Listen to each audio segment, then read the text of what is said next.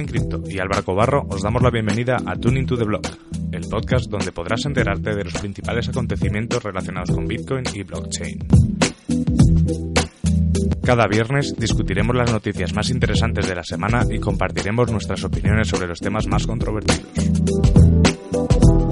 Además, todas las semanas tendremos invitados especiales con los que podremos charlar, debatir y sobre todo aprender de los temas que levanten más interés al ecosistema cripto. Thank you. Hola, muy buenas. Bienvenidos al primer programa de Bitcoin TV y de Tuning to the Block. Eh, si nos estáis escuchando por por Evox o por Spotify o por todos los sitios, este es el primer programa del año. ¿Qué tal, Juan? Bienvenido. Muchas gracias. Todo bien, afortunadamente. ¿Tú cómo vas? Bien, muy bien. peor que tú. Tú has estado en climas más cálidos estas navidades en Colombia. Pero, pero no he parado de trabajar, entonces... eso es verdad, eso soy testigo. Soy testigo que Juan y yo seguíamos hablando de, de cosas que hacer este año. De hecho...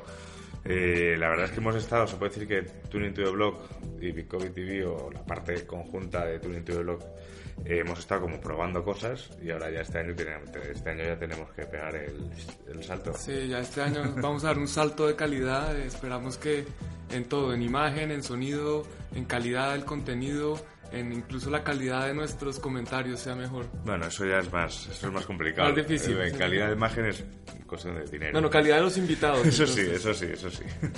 Muy bueno, hoy como sabéis es viernes. Eh, los viernes hacíamos y vamos a seguir haciendo un análisis de las noticias que nos parecen más interesantes, no tienen por qué ser las más importantes.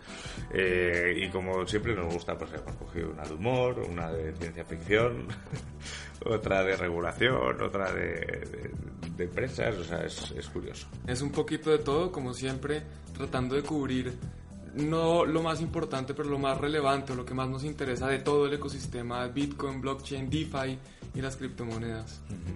Pues si te parece, entramos ya con las noticias. Empecemos. Así que...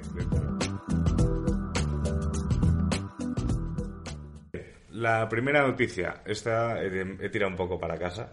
Está bien, se, vale. Se, se, vale, ya que tenemos estos medios para hacerlo.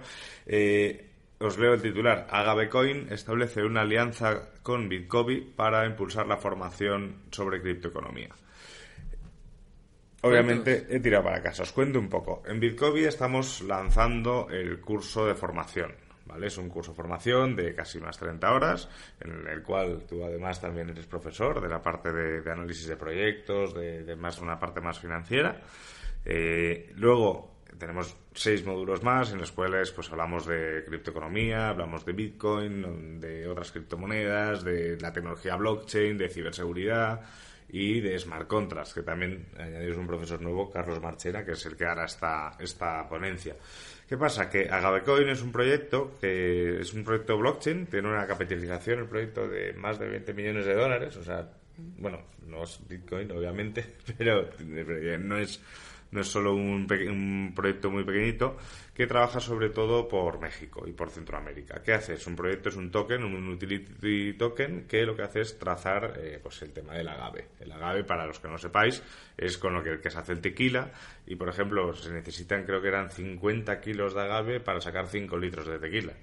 Es decir, que eso lo convierte en un producto, sobre todo cuando el tequila está de moda, en un producto muy escaso y muy valioso.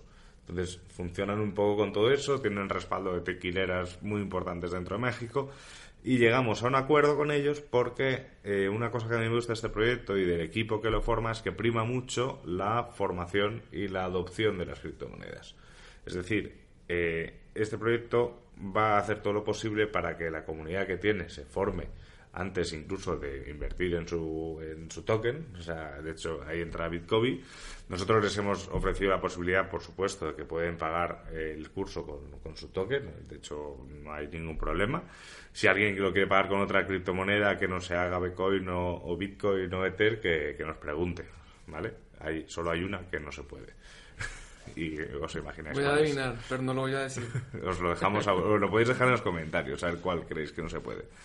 Eh, ¿Qué pasa? Que bueno, con esto además, bueno, eh, también hemos llegado a un acuerdo para temas de Pundix, para, para, para expandir también todo el proceso de los equipos en, en, México y también en España. Y nada, y, es eso, estamos en plena campaña, macho. Bueno, pues muy bien, muy bien por acá Bitcoin que estén tratando de precisamente educar a las personas antes de empezar a embutirles las criptomonedas, porque muchas veces lo que hacen los proyectos es salir a venderles la, las criptomonedas, salir a recaudar dinero, pero no se están preocupando es porque la gente que está recibiendo esas criptomonedas realmente entienda para qué les sirve, cómo se utiliza. Eh, y bueno, y esto también se puede conectar incluso con la, con la última noticia que tenemos, y es que hay personas que realmente no entienden qué es lo que están, qué es lo que tienen, compran Bitcoin o piensan que compran Bitcoin y no saben dónde está guardado, no saben cómo utilizarlo, no saben si realmente lo tienen. Y bueno, por eso es muy importante la parte de, educación, de formación, eh, educarse en los principios de la tecnología.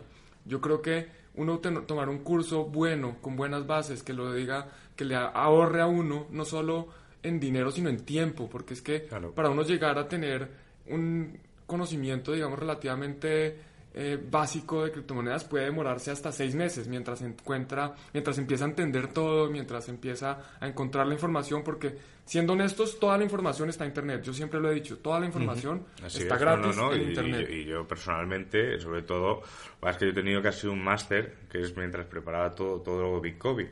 O sea, mientras yo preparaba toda la documentación de Bitcoin, obviamente he leído pues guías artículos, ensayos, libros para poder sacar toda la información a la web. Y eso pues obviamente ha sido un proceso de aprendizaje interesante. También lo que tú decías, ahorra tiempo y ahorra errores. errores vais a cometer, eso seguro, porque yo estoy seguro que lo y, cometeré y, en algún momento también cometerás, porque es lo normal, estamos hablando de cosas nuevas y que al final pues es, eh, si no vas atento es fácil cometer errores. Pero con un curso, pues también te, a lo mejor te quitas los errores como los que hablaremos al final de... sí, y, también filtras la información, porque a pesar de que toda la información está en Internet, bueno, primero no hay mucha información en español, y segundo hay que ver qué información es la confiable. Como sabemos, vivimos en un mundo de fake news, y aquí cualquiera puede llegar y escribir un artículo y nosotros lo leemos y mucha gente cree al primer artículo que leyó y no es necesariamente cierto. Entonces, tener un curso sí le permite a uno, bueno, ahorrarse un tiempo, filtrar el contenido, tener profesores directamente con los que puede entender que son expertos en cada uno de sus temas. Entonces está el experto en eh, fiscalidad, el experto en smart contracts, el experto en finanzas y eso pues ayuda mucho en un, en un camino de educación. Eso es. Luego, para, ya para cerrar, una, yo con, con Miguel Martín, el coceo de Aga de Coin, se puede decir que hablamos todos los días pues para ver cómo podemos eh, conseguir que haya más formación en Centroamérica, como incluso en España.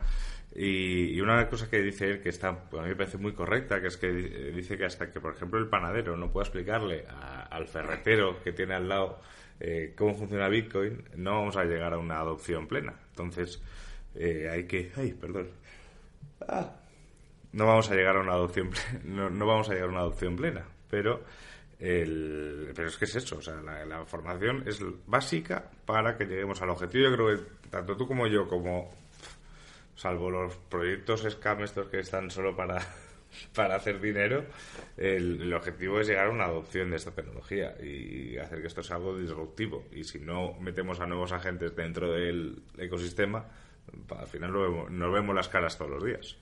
De acuerdo. Yo, yo no creo que el panadero o el, el, que hace ferretería o lo que sea vayan a entender de fondo que, cómo funciona la tecnología, porque ellos no entienden cómo funciona un email. Cuando van a enviar un email, le dan send y el email se envía y ellos saben que llegó. Pero los que sí empiecen a entender más, pues se van a posicionar en un lugar privilegiado y van a tener una ventaja competitiva frente a los que no conocen y los que no están estudiando. Yo creo que ahí también tenemos una, una responsabilidad. Estaba el otro día en el banco, por cierto, estuve casi dos horas haciendo cola en un banco y luego me enteré que, que, que, van a empezar a cobrarnos comisión a los a, lo, a las empresas por una pasta, eh, casi 100 euros al año, por tener una cuenta y dices, wow, wow, creo que va a ir todo a una wallet.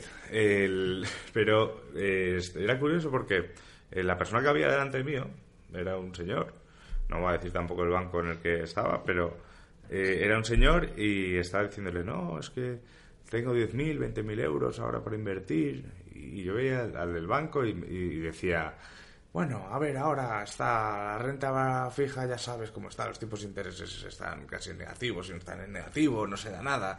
pero yo, joder, hay unos fondos de inversión en tecnología en América muy potentes y no sé qué y tal. Y yo estaba, os juro y os prometo que yo estaba así, sentado así. O sea, diciendo, pero, o sea, ¿qué hago? ¿Qué hago? O sea, no sabía si intervenir, salvar a ese señor, porque claro, se iba a meter en fondos de inversión en, en, en Nasdaq cuando ya se sale hasta en el país que es China donde se está haciendo más tecnología, más que en Estados Unidos, que Estados Unidos que ha sacado en, en los últimos dos años de tecnología, unos los AirPods de Apple, no, no, no, ha hecho nada más. Adicionalmente, el mercado accionario de Estados Unidos está en récords históricos. Si ustedes ven la gráfica, es prácticamente ver la burbuja de Bitcoin en 2017. Está llegando a esos límites que Sí, cada día lo sigue rompiendo hasta que deja de romperlos y se va para abajo. Sí, no, no, claro. Y luego yo te decía esto de lo de la, anécdota esta del banquero, porque yo lo primero que pensé es que teníamos una responsabilidad de... Eh, va a costar y seguramente no lo consigamos, pero, pero cuando yo hablo de lo del panadero del, del ferretero, lo digo porque esa gente luego son gente que lleva sus ahorros y los lleva a, los bancos y se deja, y como no, no tiene información financiera, eh, al final lo que hacen es perder el dinero por desconocimiento. Y nosotros aquí tenemos, como esto para mí es un reset absoluto del sistema, para cambiarlo, quizá podríamos hacer más hincapié, aunque a la gente le dé igual, pero por lo menos que no digan que no lo hemos intentado, ¿sabes? De que, que no entienden cómo funciona el hash, perfecto. Pero que sepan guardar sus claves, que sepan, o sea, que sepan que no se vayan solo a Coinbase a hacer operaciones. Ese es parte de los motivos por los que quiero hacer formación. De acuerdo, y por eso estamos acá también compartiendo con ustedes nuestras nuestro conocimiento, experiencias y opiniones también algunas, aunque a veces no les guste. Exacto. Vamos a pasar a la siguiente noticia. Es una noticia, eh, hacía tiempo que no veíamos una noticia de ese tipo. Os leo el titular desde el país. Vodafone abandona el proyecto de criptomoneda, criptomoneda Libra de Facebook. Sí, aquí bueno, pues Vodafone no es el primero, ya habíamos visto que compañías como eh, PayPal, Stripe, Visa, Mastercard, eh, creo que todas las financieras se habían ido ya. Yo creo ya, sí, al final, por eso decía, pero hacía tiempo que no veíamos una noticia así. A lo mejor se han ido más, pero son más pequeñitas dentro del consorcio que, que habían montado la Fundación Libra. Aquí me ha hecho gracia lo de, no había leído el titular, lo de la criptomoneda Libra. Pero no sé, eso no sé cómo tomármelo. O sea, no sé si Facebook se está quedando solo. Bueno, sí, es obvio, se está poco a poco quedando solo. No sé si se está quedando solo por egos o por formas de actuar o directamente porque las otras empresas ven que Estados Unidos no va a dejar a Facebook a sacar su proyecto. Aunque hay gente que dice que al final lo sacarán, pero no sé, no sé qué opináis. Bueno, yo creo que la van a sacar, no la van a sacar tan pronto como esperaban y la van a sacar distinto a como inicialmente lo mostraron en su white paper. Yo creo que las compañías que se están separando o se están saliendo de este consorcio, de este grupo, eh, una de las razones definitivamente debe ser eh, riesgos regulatorios y riesgos reputacionales. Eh, curiosamente, los primeros fueron los financieros. Yo no tengo dudas que vieron, se vieron amenazados. Oiga, hoy tenemos un negocio regulado, porque son entidades reguladas, y no queremos poner en riesgo el, negocio actual por sacar esta criptomoneda. Entonces ellos se fueron. Y Vodafone debe estar pensando lo mismo. Telecomunicaciones también es una industria muy regulada que debe estar diciendo, oiga, yo tengo un negocio hoy que funciona y que no me va a poner a arriesgarme por una criptomoneda para que me perder mi negocio actual. No, no, claro, claro. Al final es eso. O sea, estamos, sí, son empresas tradicionales que, que ganan eh, cantidades indecentes de dinero casi por, por hacer las cosas como las hacen y les está proponiendo que cambien su modelo de negocio cuando realmente ahora mismo no hay una necesidad porque la gente no lo está demandando. Entonces, yo eso, esa parte sí que la veo. Yo aún así habría que verlo, ¿no? O sea, habría que verlo porque luego yo pensé que en algún momento la sacaría, pero solo como algo interno dentro de Facebook, o sea, no como... O sea, como para intercambiar en los jueguecitos estos que tienen Facebook o para incluso para pagar la publicidad de Facebook. Pero luego dándole vueltas, eh, claro, eh, por ejemplo en, en África eh, utilizan de moneda de cambio el saldo del teléfono. O sea, no, o claro, hay gente que está que va a comprar el pan y no tiene la moneda local y dice, bueno, pero te paso cinco minutos de, de saldo de teléfono. Sí, yo no, no sé si te he contado, pero yo estuve en África trabajando como voluntario Eh, eso es lo que estás mencionando, se llama Empesa. Empesa. Claro, pero Empesa yo tenía entendido que se podía pasar por SMS eh, dinero directamente. Es, es, minutos, es minutos de celular, ah, minutos, de móvil. Ah, vale, vale. Yo pensaba que lo que se estaban pasando eran, bueno, dólares. no, es, minutos. Ah, y lo que pasa es que esos minutos, pues los minutos tienen un valor de mercado. Claro. Y yo los puedo transferir a cualquier persona, enviarle minutos por mensaje de texto. Y esa persona puede o transferirlos o hacer pagos o incluso hay unos que se llaman agentes en pesas, que son como unas distintas tiendas distribuidas, que yo puedo ir a revenderle mis minutos. La misma tienda que me vende minutos a mí, me los compra. Entonces yo puedo convertirlos en efectivo. Parece, parece, no sé si has leído el libro de Momo, de Michael Ende, que están los, es, un libro viejo, de están los hombres grises, ¿no? Que, también juegan con el tiempo y es... No me acuerdo. bueno, ahora no sé si la, a lo mejor me he equivocado y no es... Sí, yo creo que sí, yo creo que es el tiempo lo que lo que están calculando, vendiendo, negociando. No sé, pero como dices lo de comprar minutos, vender minutos, dices, wow, es que es, es de ciencia ficción, ¿no? Pues eh, ahí sí que están dándole valor al tiempo. Sí, ahí, ahí la verdad es cuando yo me di cuenta que el dinero no es necesariamente el dinero que conocemos o que uno puede transferir valor sin tener que estar pasándonos esos papelitos y esas moneditas que eh, hoy en día nos han vendido que es el dinero. Ahí fue cuando yo dije, oiga, realmente aquí puede haber una revolución y obviamente la tecnología es clave para eso. Eso es. Y eso incluso que estás mencionando de Empesa es, es la, digamos, la compañía que maneja eso es Safaricom, que los dueños de Safaricom son Vodafone. Entonces eso conecta un poco con la noticia aquí de pues, Vodafone pues saliendo. Pues sí, sí. Pues por eso digo que luego, o sea, yo comentaba lo de Empesa, bueno, sin saber que era Empesa, eh, porque claro, luego he pensado que si Facebook de manera interna, aunque sea para cosas internas, eh, tiene como un token. Vendía likes. Vendía likes, porque como ya hace, que a lo mejor la gente empieza a comerciar con esos tokens, ¿no? Como, toma, te doy para que tengas más likes, ¿no? La gente, la estupidez humana es infinita, entonces pues, podría haber de muchos sitios.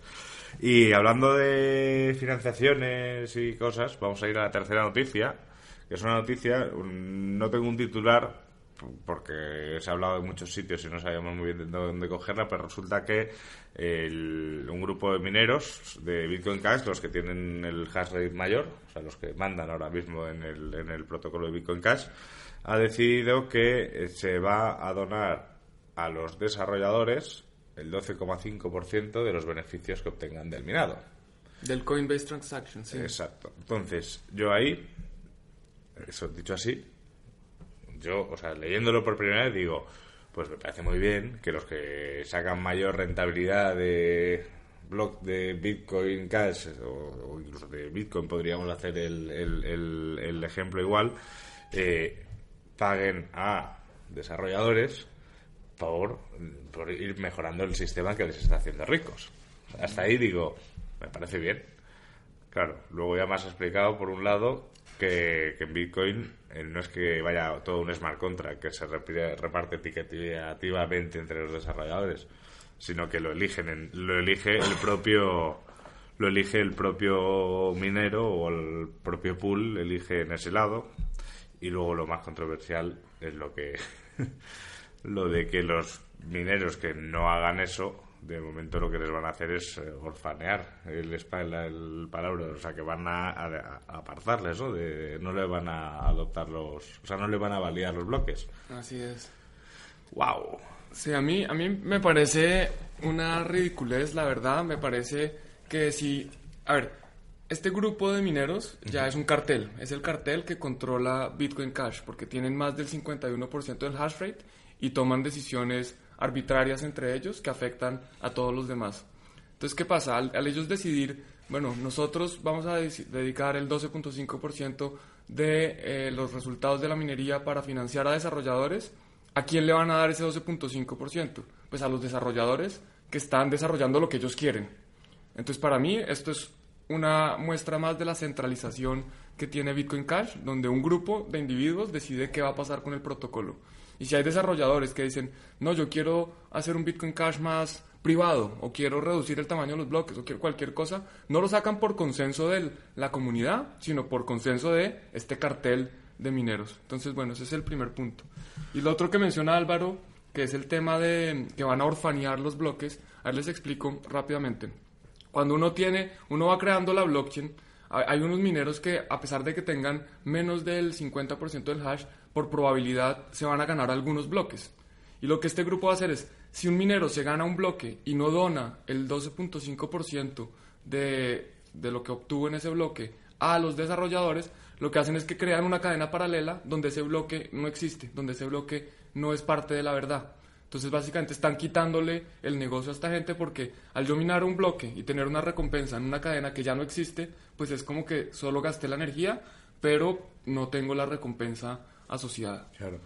Y ahí pregunto, os pregunto también a los que nos estáis escuchando, nos estáis viendo en YouTube o en, o en, el podcast, que, ¿qué opinaríais si en lugar de anunciarlo a los cuatro vientos y además ponerlo de una manera que es imponerlo, porque es que al final, por lo menos durante el tiempo que dure todo esto, si tú no lo haces y estás mirando, pues no vas a obtener el, el beneficio, ¿no? Es una amenaza.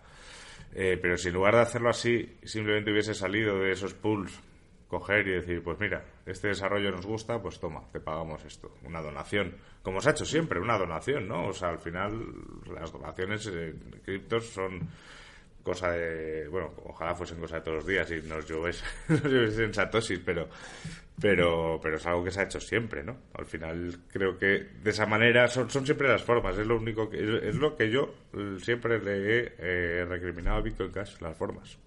Sí, yo de acuerdo, es que yo no estoy eh, yo no estoy en contra de que financien a los desarrolladores y de que tengan un salario, me parece lo más normal. Incluso en Bitcoin, eh, Blockstream tiene Blockstream paga a varios desarrolladores, los de Lightning también pagan, digamos los distintos laboratorios, Twitter, eh, el CEO de Twitter, Jack Dorsey, no sé si es a través de Twitter o a través de Square, porque él es el CEO de ambas compañías, ellos financian desarrolladores. Y está bien que si alguien quiere, oiga, contribuir, por ejemplo, creo que Coinbase también lo hace entonces, si alguien quiere contribuir, pues está bien. Lo que no pueden hacer es decir, bueno, el que no lo haga queda por fuera y los desarrolladores que, que trabajan en este protocolo son los que, los que yo quiera. Eso es lo que ya, pues no es que eso no se pueda, simplemente que muestra la centralización de este protocolo. Claro. Es eso, al final, pero por ejemplo Dash sí que lo tenía puesto directamente, que parte de la minería de, de Dash iba directamente a los desarrolladores, Luego, por ejemplo, hablábamos, no sé, o sea, al final yo creo que son temas peleagudos los proyectos que se financian. Y al, y al, ser una decisión propia del pool, es, es, complicado. O sea, a lo mejor en lugar de una decisión propia del pool eh, hubiese un sistema de gobernanza pues como el que propone MakerDAO, o sea, es que la propia comunidad con, con poseedores de un toque pudiese votar a qué desarrollador financiar, pues a lo mejor sería diferente. Sí, creo que lo que mencionas es Zcash, que es el que tiene, creo que el 20% de las recompensas de los mineros van directamente a los desarrolladores. Eh, Dash es más similar a lo que al segundo caso que, mencionas, que, son unos super unos master nodes que votan a, qué, a qué iniciativas van. Puede ser desarrollo, puede ser eventos, creación de comunidad, etcétera. Yo más que mm, yo más que unos supernodos o unos masternodos, yo diría que fuese algo más abierto. ¿Sabes? Que, o sea, que hubiese que generasen un token, yo qué sé, intentando que no fuese un token para especular, que fuese simplemente un token de, de votación de, de, gobernanza para, para que sea la propia comunidad de Bitcoin Cash, que será muy amplia, la que decida qué desarrollos apoyar.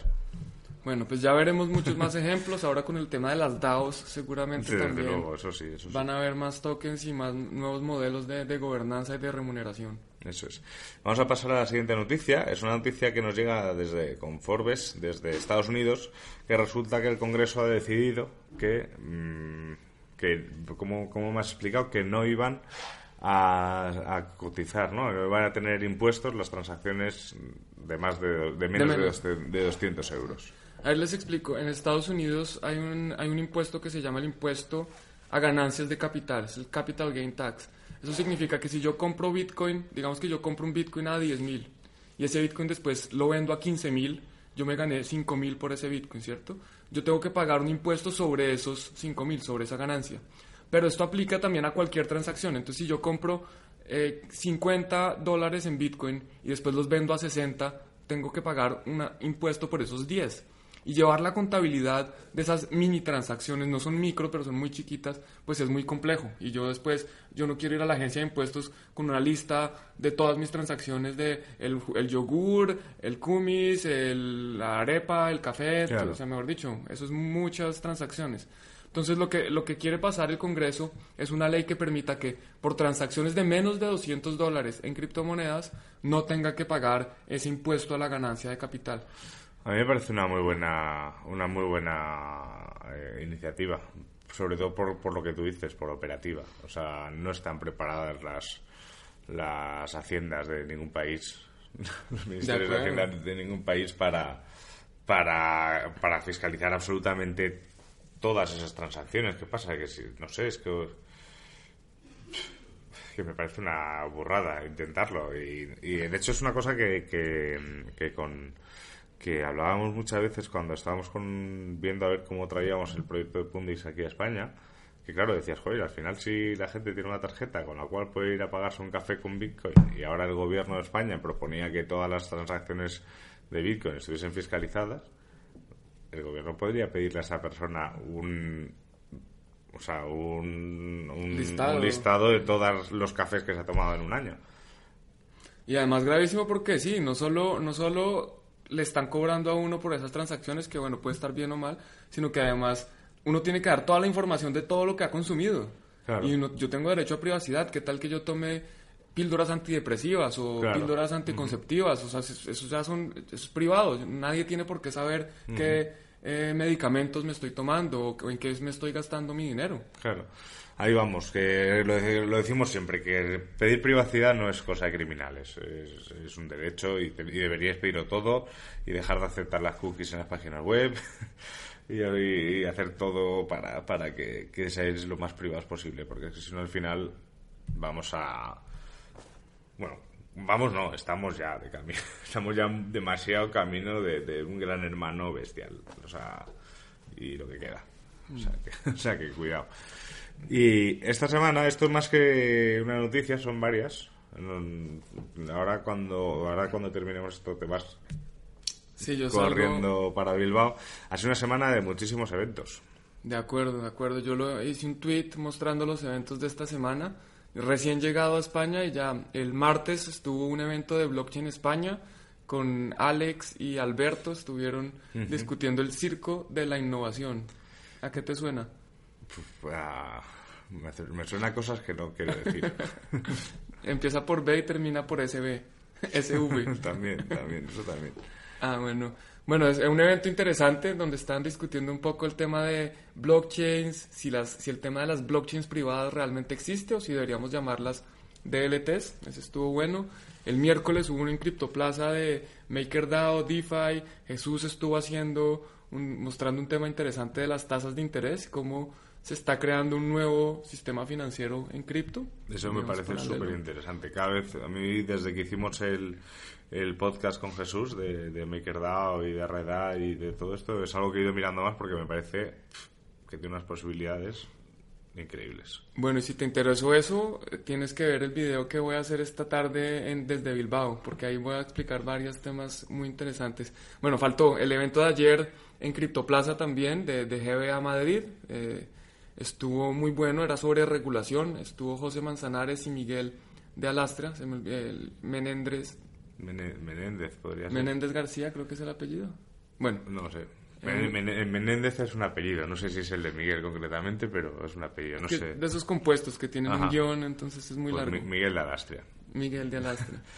eh, y no, decía que eh, todos esos, además, luego en BitCovid tuvimos el, el, el, meetup virtual sobre ciberseguridad, que es una cosa que a mí me está gustando mucho el meetup virtual, porque es una manera de llegar a gente es, un palabra, en el fondo es un directo. Sí, es, un video en directo. Pero le llamamos Meetup virtual porque la idea es pues la misma idea que un Meetup, dar la misma charla que daríamos en un Meetup.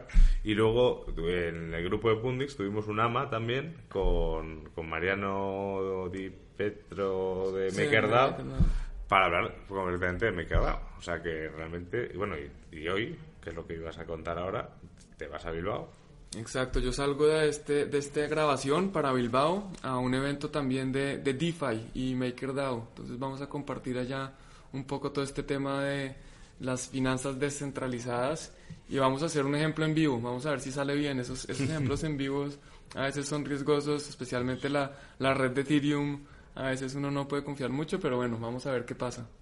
Yo creo que tenemos que volver a hablar este año ¿eh? de, de, DeFi y de MakerDAO, porque Seguramente. incluso ayer hablando con Mariano, de hecho voy a ver si Mariano se apunta a una entrevista en Bitcoin TV para, para hablar más en profundidad, porque cada vez es una cosa que cada vez me gusta más y a mí cuando algo me obsesiona es no no hay fallo pues eh, llegamos a la última noticia que más Que que tampoco es una no es una noticia. noticia es eh, yo creo que los que seguís un poco la actualidad cripto eh, la habréis visto ya pero es una cosa que a mí me gustaría comentarla desde el lado del humor y desde el de la responsabilidad ¿vale? o sea no vamos a bueno sí en, un- en una, de- una- en una sí que voy a hacer sangre pero eh, Peter Schiff. Todos sabéis quién es Peter Schiff, ¿no? Es el gran defensor del oro y gran enemigo del Bitcoin. El 19 de enero publicó un Twitter en el que decía que había perdido todos los bitcoins que jamás había tenido. Tampoco eran tantos. Luego dijeron que eran mil dólares, ¿no? Eran Yo creo que es más, porque ha habido gente que le ha donado Bitcoin. Ah, también. sí. Eh, decía que su wallet se había corrompido, eh, que dice que su, pasa- que su contraseña ya no es válida. Y claro, dice, no, no solo que... el- y termina ese maravilloso tweet diciendo, no es que el Bitcoin... Ya no es que el Bitcoin solo no tenga un valor intrínseco, es que encima, al haberlos perdido, ya no tienen valor de mercado por lo tanto es peor aún. O sea, no pensé que Bitcoin sería tan malo. Ese fue el tweet que desencadenó memes, comentarios, risas, mensajes de ayuda, porque claro, luego, después de ese, eh, decía que, el- o sea, no voy a verte tal, que no había... Estaba echando la culpa a la wallet. La gente decía, oye, te habrás olvidado de la contraseña, que tienes una edad. y decía él que no, que él no se había olvidado de la contraseña, que era que la wallet se había olvidado de la contraseña, como si un software pudiese olvidar una contraseña. Pero bueno, eh, la cuestión es que al final lo que resultaba era que había confundido el pin de la contraseña y luego le habían abierto la wallet otra persona y no le había hecho hincapié en guardar las claves, no sé. Pero a mí, a mí luego me ha hecho mucha gracia. Hay un tweet que sí que he visto, que no lo había leído hasta hoy, que decía, mm, lo tengo por aquí, el de... Bueno, yo voy contando mi opinión mientras encuentras el tweet. Sí. Pues, de- como decía Álvaro, esto es, esto es gracioso en cierta pa- parte, pero por otro lado muestra es la importancia de guardar bien sus Bitcoin, guardar bien sus llaves privadas, sus passwords, sus contraseñas, sus pins, todo guardarlo muy bien y e, idealmente de una forma redundante. Así que si se les pierde uno, si se les daña uno, tienen un backup, tienen una, eh, una forma de recuperar esa, lla- esa contraseña o ese pin o esas llaves privadas, porque Bitcoin viene con mucha responsabilidad, tiene unas propiedades muy poderosas, nos da libertad, pero libertad implica también que tenemos que ser responsables. Creo que Peter Schiff se salvó porque era una billetera custodia No. y no se salvó. Estaba leyéndolo ahora. O sea, lo que ha podido averiguar era que había confundido el PIN con, Con la la contraseña, que por eso no podía entrar, pero es que además para restaurar la wallet necesitaba la, la, la Ambas. Y no la tenía. Bueno, Por lo tanto... eso es eh, bueno para todos, sí, porque sí, es menos es- Bitcoin que, exi- Claro, claro, en el gracias, mercado. gracias, Peter. Pero es que luego, además, eh, ayer, el 23 de enero, Peter Schiff, sí es cierto que le han dado mucha, mucha caña por Twitter, tuiteaba que muchas personas eh, se han reído de él por confundir el PIN con la, con la contraseña y, él cometió un error que le costó sus bitcoins. Pero le parece que confundir bitcoin con dinero es un error mucho más grave que, el que él cometió hace unos días. Así como... Es lo último ha, que, lo último que ha soltado. A ver, yo, yo qué pienso, es como pensar que eh, Peter Schiff me da a mí un gramo de oro y yo voy por la calle y lo voto. Entonces el oro es una mierda porque no, porque, porque perdí el oro. Eso es ridículo. O sea, si yo tengo Bitcoin y voto las llaves privadas, es exactamente lo mismo que ir, que tener oro y botarlo. Es como perder el control de eso que fue, en algún momento fue mío. Eso no es culpa del oro, ni es culpa de Bitcoin, es culpa de la persona irresponsable que votó el gramo de oro o votó las llaves privadas. También, poniéndonos ya serios, eh, esto también es un ejemplo de una debilidad muy grande que tiene Bitcoin para llegar a una adopción plena porque la realidad pura y dura, por mucho que nos cueste o por mucho que los que estamos todos los días trabajando, es que al final eh, a una persona que no está acostumbrada a hacer estas cosas, mm, obviamente le tienes que explicar que guarde sus claves. Pero en el momento en el que empiezas a decirle las claves, guárdalas, porque tal, no sé qué, ves, ese número, esa clave alfanumérica tan larga o esas 12 palabras, que son 12 palabras, pero la gente no, se las aprende, eh, la gente se tira para atrás. Es, es, es, la mayor seguridad de Bitcoin y a la vez para mí es una de las barreras más grandes que tiene Bitcoin. Pero claro, para, para saltarla tenemos que pasar a custodio y entonces ya, ya no estamos, en mi opinión, ya no estamos haciendo las cosas como, como deberían ser. Entonces ahí creo que la comunidad tenemos mucho que trabajar. Hay mucho que trabajar. Yo personalmente estuve estudiando Bitcoin, no solo cómo funciona, cómo guardarlo, cómo comprarlo, sino cómo guardarlo por ahí tres meses antes de comprarlo. Y fue en 2017 cuando cada día eso seguía subiendo, seguía subiendo y yo dejaba de ganar dinero porque no compraba mi primer Bitcoin. Eh, hasta que es, por fin estuve cómodo y creo que esa es la recomendación que les doy a todos. Antes de de comprar es eh, entiendan de qué, están comprando. Obviamente pueden comprar un poquito para empezar a, experimentar y a entender mejor y entender, oiga, ¿qué es eso de una llave privada? ¿Qué es eso de una billetera? ¿Cómo puedo enviarlo? ¿Cómo es una dirección? Etcétera. Esa es la única forma. Y también volvemos a conectar con el curso de Bitcoin. Esto es un atajo, es una forma en que ustedes pueden absorber todo este conocimiento que a mí me tomó tres meses, algunas personas les tomará seis, otros de pronto dos semanas si se dedican todo el día de cabeza pero aquí lo pueden hacer con profesores, con gente que los lleva de la mano, les enseña con experiencias, con eh, pues todo lo que ya hemos hablado antes, no quiero repetir. De hecho, si, si Peter, Peter, si nos estás viendo, nos estás escuchando y entiendes español, yo te genero un cupón de un 100% de descuento en el curso de Bicobi para que, para que puedas darlo tranquilamente. O sea, eso eh, queda aquí grabado para, grabado en piedra. Yo quiero que no quede grabado, sino que quede en Twitter. Vamos a... Bitcoin le va a enviar un tweet a Peter Shift invitándolo a participar gratis del curso. Exacto, sí, sí, que si está interesado, que nos contacte en privado y así lo haremos. Eso Perfecto. Seguro, eso seguro. Bien, pues esto ha sido todo. Hoy estas han sido las noticias. Y como siempre podéis invitar, eh, podéis a lo largo de la semana ir mandándonos tanto Juan mm, a ti en Twitter como Juan en Cripto o en Telegram, que es que somos muy localizables. A mí como Álvaro Cobarro, tanto en Twitter como en Telegram, en Bitcoin igual, como en Twitter como en Telegram, o aquí dejando los comentarios en Evox, en YouTube, en cualquier lado. Eh, podéis mandarnos noticias que os parezcan interesantes para que las analicemos o para que las comentemos.